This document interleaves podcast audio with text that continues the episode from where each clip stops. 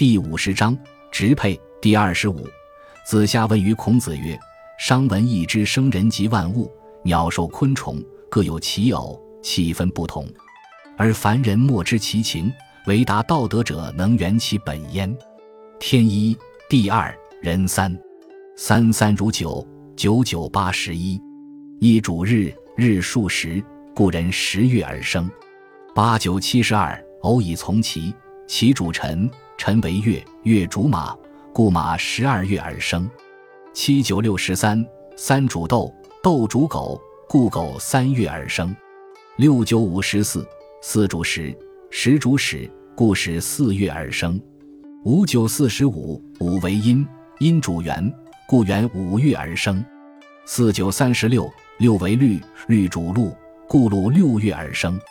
三九二十七，七主星，星主虎，故虎七月而生。二九一十八，八主风，风为虫，故虫八月而生。其余各从其类矣。鸟于声音而属于阳，故皆卵生。鱼游于水，鸟游于云，故立冬则燕雀入海化为蛤。蚕食而不饮。产饮而不食，浮游不饮不食，万物之所以不同。介临夏时而冬者，河豚者八窍而卵生，举角者九窍而胎生。四足者无羽翼，带角者无上齿，无角无前齿者高，有角无后齿者直。周生者类父，夜生者四母，是以至阴主聘，至阳主母。敢问其然乎？孔子曰：然。吾昔闻老聃亦如汝之言。子夏曰：“商闻山书曰：‘地东西为纬，南北为经。山为积德，川为积行。高者为生，下者为死。丘陵为母，溪谷为聘。蚌革归诸，与日月而生虚。是故坚土之人刚，若土之人柔，虚土之人大，沙土之人细，稀土之人美，土之人丑。’”食水者善游而耐寒，食土者无心而不息，食木者多力而不智，食草者善走而愚，食桑者有序而俄，食肉者勇毅而悍，食气者神明而寿，食骨者智慧而巧，不食者不死而神。故曰：羽虫三百有六十而凤为之长，毛虫三百有六十而麟为之长，甲虫三百有六十而龟为之长。鳞虫三百有六十，而龙为之长；裸虫三百有六十，而人为之长。此乾坤之美也。书行异类之术，王者动必以道，静必顺理，以奉天地之性，而不害其所主，谓之人圣焉。子夏言中而出，子贡进曰：“商之论也何如？”孔子曰：“汝谓何也？”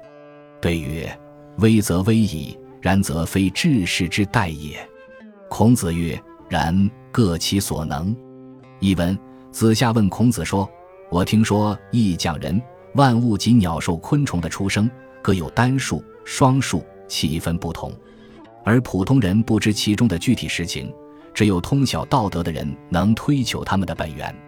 天为一，地为二，人为三，三乘三得九，九乘九得八十一。一代表日，数有十个。”因此，人怀胎十个月而生，八乘九得七十二。偶与其相从，其代表辰，辰为月，月代表马，因此马怀胎十二个月出生。七乘九得六十三，三为斗，斗代表狗，因此狗怀胎三个月出生。六乘九得五十四，四为十，十代表猪，因此猪怀胎四个月出生。五乘九得四十五，五为阴，阴代表元。因此，元怀胎五个月出生，四乘九得三十六，六为律，律代表鹿，因此鹿怀胎六个月出生。三乘九得二十七，七主星，星代表虎，因此虎怀胎七个月出生。二乘九得一十八，八主风，风代表虫，因此虫八日而生。其余各从其类。鸟鱼生于阴而属于阳，因此都是卵生。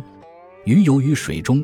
鸟翔于云中，因此立冬季节，燕雀入海化为蛤蜊。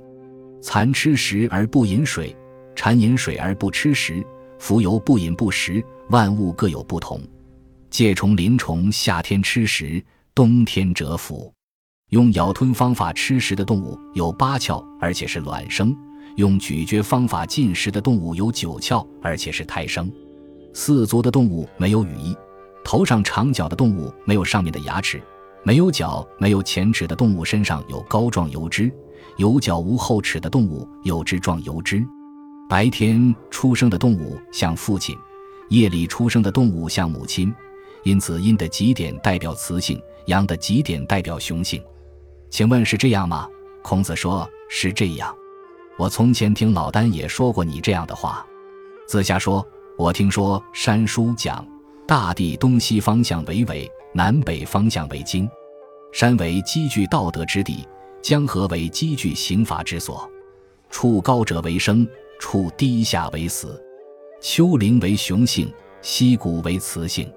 蚌壳龟珠因日月的变化而有满和虚的不同。”因此，生长在坚硬土地上的人刚强，生长在软弱土地上的人柔弱，生长在丘陵地方的人高大，生长在沙土地上的人矮小，生长在肥沃土地上的人美丽，生长在贫瘠土地上的人丑陋。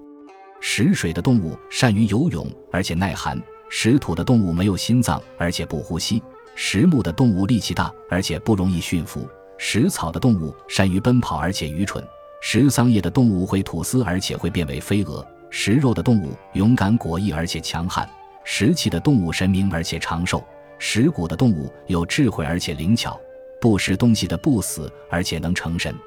所以说，有羽毛的动物有三百六十种，而凤凰为第一；有毛的动物有三百六十种，而麒麟为第一；有甲的动物有三百六十种，而龟为第一；有鳞的动物有三百六十种，而龙为第一。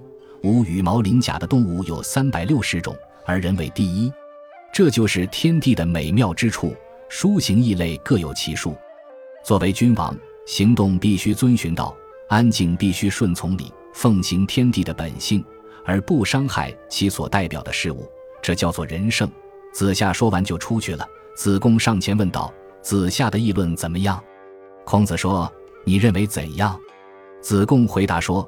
说的精微是精微了，但不是治理世事能用得上的。孔子说：“是这样，各自说说自己所知道的罢了。”感谢您的收听，喜欢别忘了订阅加关注，主页有更多精彩内容。